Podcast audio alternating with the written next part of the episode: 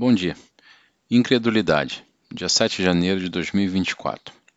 Brian Jones. Ponte de oração para o tempo de oração. Ore, a Igreja Brookwood é um lugar onde as pessoas são transformadas por uma fé mais profunda em Deus. 2. Ore para que as pessoas tenham fé para se conectar no invisível. 3. Ore para que as pessoas estejam dispostas a fazer coisas que nunca fizeram antes para ter uma fé que nunca tiveram antes.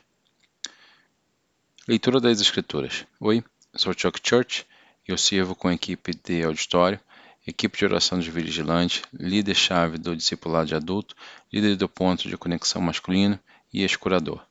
O ensinamento de hoje é Marcos 9, 14 a 29, que diz assim: Quando voltaram para os outros discípulos, viram uma grande multidão ao seu redor, e eis que alguns professores de direita, religiosos, estavam discutindo com eles.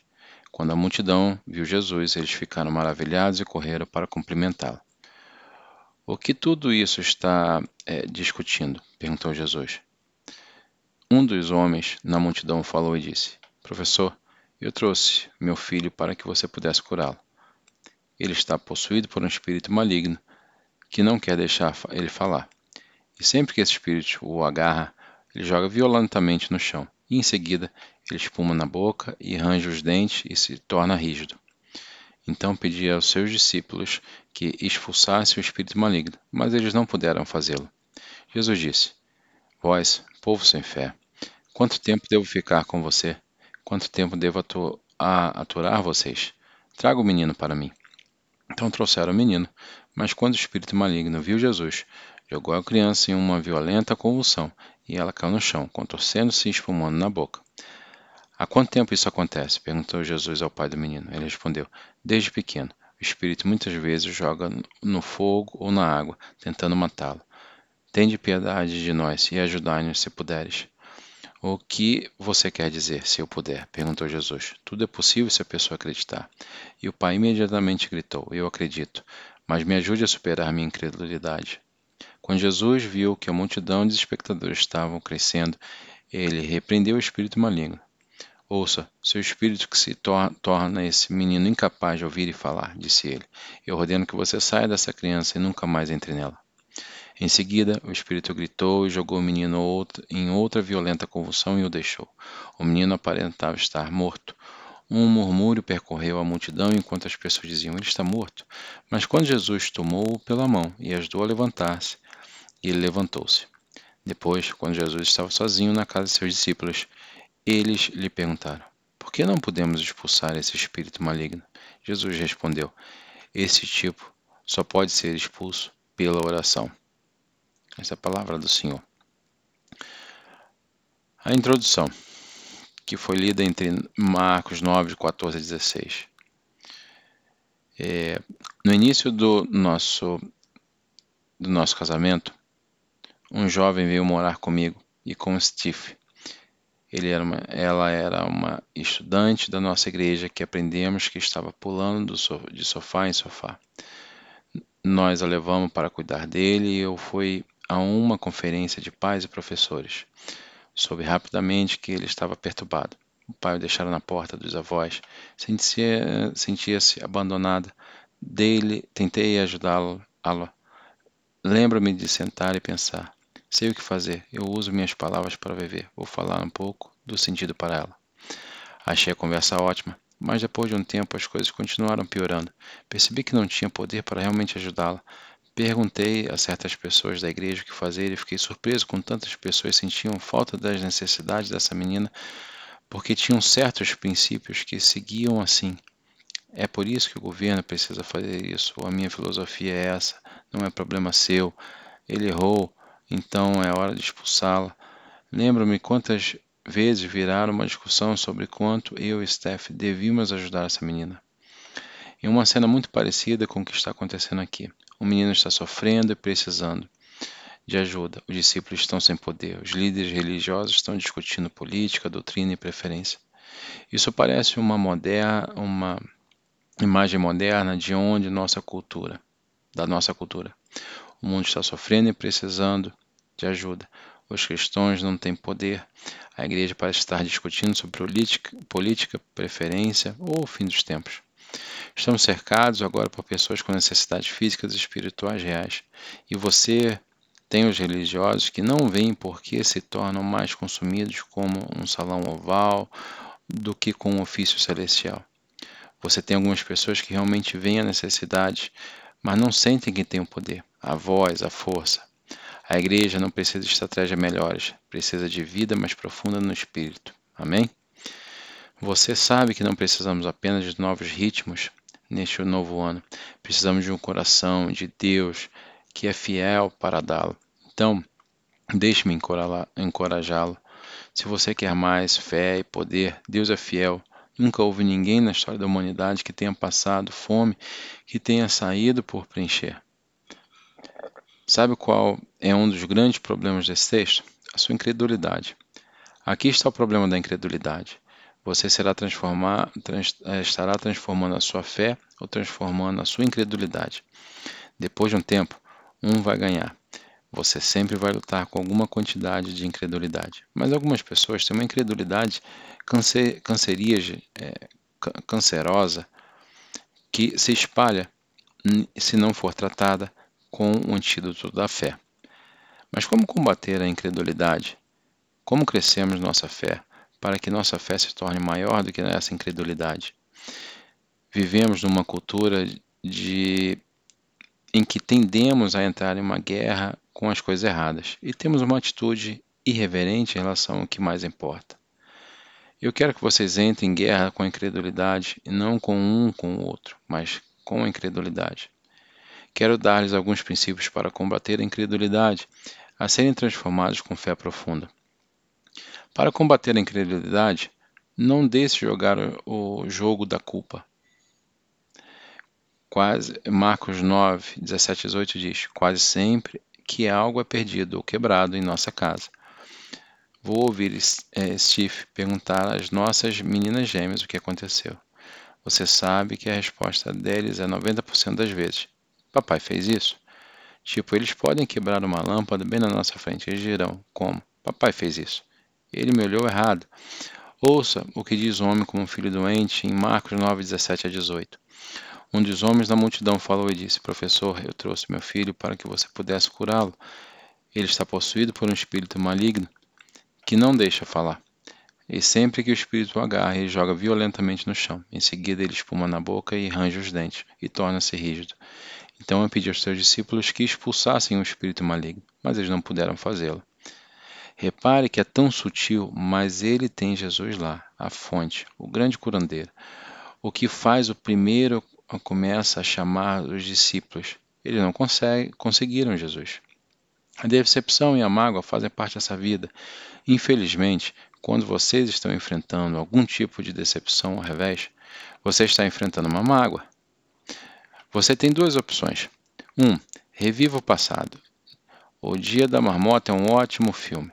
É uma maneira terrível de se viver. 2. Reescreva o futuro através do Espírito. Não dá para você fazer as duas coisas. Alguma coisa que nos acontece não são justas, mas a culpa apenas mantém você no ciclo da negatividade. Mateus 16, 24, 25 diz: Então Jesus disse a seus discípulos: Se algum de vocês quiser ser meu seguidor, vocês devem se desviar de seus caminhos egoístas, tomar a sua cruz e seguir-me. Se você tentar se agarrar à sua vida, você vai perdê-la. Mas se você desistir da sua vida por amor a mim, você salvará, vai salvá-la. O caminho de Jesus é a morte para tudo em nossa vida. E é uma entrega completa a Ele. Então, encontraremos a vida. Outra forma de combater a incredulidade é concentre-se no invisível. A fé se concentra no que não é visto. A incredulidade se concentra no que vemos. Olha o que dizem Hebreus 1, 11, 1. A fé mostra a realidade daquilo que esperamos. É a evidência das coisas que não podemos ver. Eu quero que você saiba que há uma diferença entre incredulidade e um incrédulo. A fé é mais sobre a fidelidade de Deus a nós do que a nossa fidelidade a Ele. O que significa que a fé não é algo que crescemos, é algo que Deus cresce continuamente em nós. Há uma ponta da navalha entre a fé e a dúvida. Mesmo os cristãos mais maduros que conheço diriam que tem áreas em que querem crescer. Como garantir que a dúvida não vença? Aqui está o princípio. A fé se concentra no que não é visto e a incredulidade se concentra no que vemos. Adivinhe qual deles crescerá naturalmente todos os dias se você não se aproximar de Jesus. Duvidar. Você já demorou para pensar que esse homem no texto luta contra a incredulidade? No versículo 21 e 22 diz: Há quanto tempo isso acontece? Perguntou Jesus ao pai do menino. Ele respondeu: Desde pequeno. O Espírito muitas vezes joga o fogo na água, tentando matá-lo. Tende piedade de nós e ajudai-nos se puderes. Porque todos os dias o que ele vê é uma situação desesperadora. Todos os dias ele vê seu filhinho tomado pelo mal. Você tem que se perguntar: talvez ele tivesse uma fé no momento, talvez ele orasse todos os dias em que seu menino fosse curado, mas uma outra vez nada parece mudar. Observe que ele diz: se você puder. Há uma razão pela qual ele diz isso. Ele está com Jesus e ainda a incredulidade está brotando por causa de todos os anos de silêncio. E você vê, tenha pena de nós, ajude se puder. No versículo 25 diz: Quando Jesus viu a multidão de espectadores estavam crescendo, ele respondeu ao espírito maligno: Ouça seu espírito que toma esse menino incapaz de ouvir e falar. Disse ele: Eu ordeno que você saia dessa criança e nunca mais entre ela.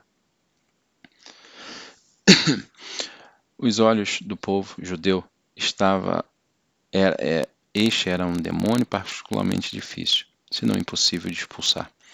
Isso porque eles acreditavam que você tinha que aprender o nome de um demônio antes de poder expulsá-lo. E se um demônio fizesse algo, alguém mudo, você nunca poderia aprender o nome dele. Parecia uma situação desesperadora. Com os olhos físicos, toda esperança parecia desaparecida. Mas Deus quer que tenhamos olhos espirituais. Posso fazer uma pergunta? Há algo na sua vida que você pediu a Deus que você não viu acontecer? Há algo para o qual você não tenha visto uma resposta na sua vida? Porque as pessoas param de orar? Porque lutam contra a incredulidade? É porque as coisas que eles veem parecem inalteradas e não impactadas. Muitas vezes podemos ler algo, ouvir um sermão e a fé brota em nós. Então oramos e crescemos. No entanto, à medida que os dias passam, quando parece que o céu está em silêncio, quando não vemos mudança, pensamos: talvez seja eu, talvez seja o céu, não esteja interessado, talvez não mude nada. Foi que o homem sentiu. Me deixe encorajá-lo. Deus é maior.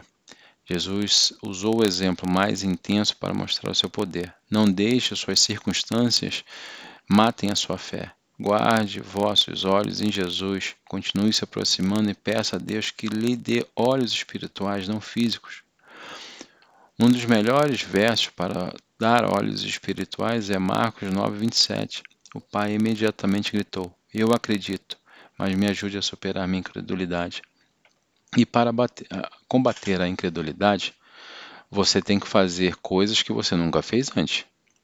Se você quer uma fé que você nunca teve antes, então você tem que fazer algumas coisas que você nunca fez. Os discípulos tinham recebido autoridade, tinham sido bem-sucedidos, eles expulsaram demônios, curaram pessoas, conquistaram pessoas para Jesus. Mas o que estava faltando antes não parece estar funcionando agora. Então eles perguntaram a Jesus, no versículo 28 e 29. Depois, quando Jesus estava sozinho na casa com seus discípulos, eles perguntaram: Por que não podemos expulsar esse espírito maligno? Jesus respondeu: Este tipo só pode ser expulso pela oração. Observe a palavra-chave: esse tipo, esse tipo. Havia algo nesse tipo de escuridão que não era um negócio comum. Aquilo que era feito não funcionaria. Na Ucrânia há uma guerra em curso. Muitos de nós estamos alheios a isso. Há uma guerra espiritual, quer que você perceba ou não. Porque não vemos possessões ou atividades demoníacas, achamos que isso não existe. Eu diria que piorou. Deixe-me lhe dar algumas estatísticas. A pornografia. Os americanos gastam tanto dinheiro em sites adultos e pornográficos quanto esportes colegiados mais de 1,15 bilhões de dólares. O tráfico. Há mais pessoas sendo traficadas hoje do que nunca. Saúde mental. De acordo com a Universidade Harvard, um a cada duas pessoas desenvolverá um transtorno de saúde mental ao longo da vida. O secularismo. Vivemos em uma cultura onde Deus é opcional e muitas pessoas são hostis à fé. Não era assim há 50 anos. As pessoas ainda acreditavam em Deus, elas simplesmente não, não queriam viver para Ele. Não querem viver para Ele. A divisão política, racial, os vícios, não é uma luta se você está lutando há 10 anos. Nesse tipo de escuridão, não é expulso pelo, pela modo comum. Precisamos de um novo tipo de poder, precisamos de um novo tipo de fé, um novo tipo de pessoas. Marcos 9, 29 diz: Então ele disse: Esse tipo não pode sair por nada além da oração e jejum. Precisamos de pessoas comprometidas com oração e jejum, precisamos de um despertar profundo do Espírito, precisamos de poder. É por isso que estamos fazendo algo próximo na próxima, chamando, na próxima semana chamada Breakthrough. Trata-se de obter um novo tipo de poder, trata-se de aproximar de Jesus. Então, primeiro, teremos três reuniões em toda a igreja. Dois, teremos jejum é, baseado no versículo de Mateus 6, do 6 ao 7. Mas quando orares, entra no teu quarto, e quando tiver fechado a porta, ore o teu Pai, que está no lugar secreto. E o vosso Pai, que o vê em segredos, os recompensará abertamente. E quando orares, não useis vãs repetições, como fazem os pagãos, pois eles acham que serão ouvidos por suas muitas palavras. Mateus 6, 16 a 18 diz: Além disso, quando jejuar, não seja como os hipócritas, com um semblante triste, pois eles desfiguram seus rostos para que possam parecer homens estar jejuando. Certamente digo-vos, eles têm sua recompensa. Mas vós, quando jejuais, ungis a cabeça e lavai o rosto, para que não pareceis um homem jejuar, mas o vosso Pai, que está no lugar secreto, teu Pai, que o vê em segredo, te recompensará abertamente. E 3. Você não precisa esperar até a próxima semana para receber a oração. Nossos voluntários de atendimento estão disponíveis na frente e na sala de conexão de cuidados, se você quiser que alguém ore com você. Amém. Bom domingo.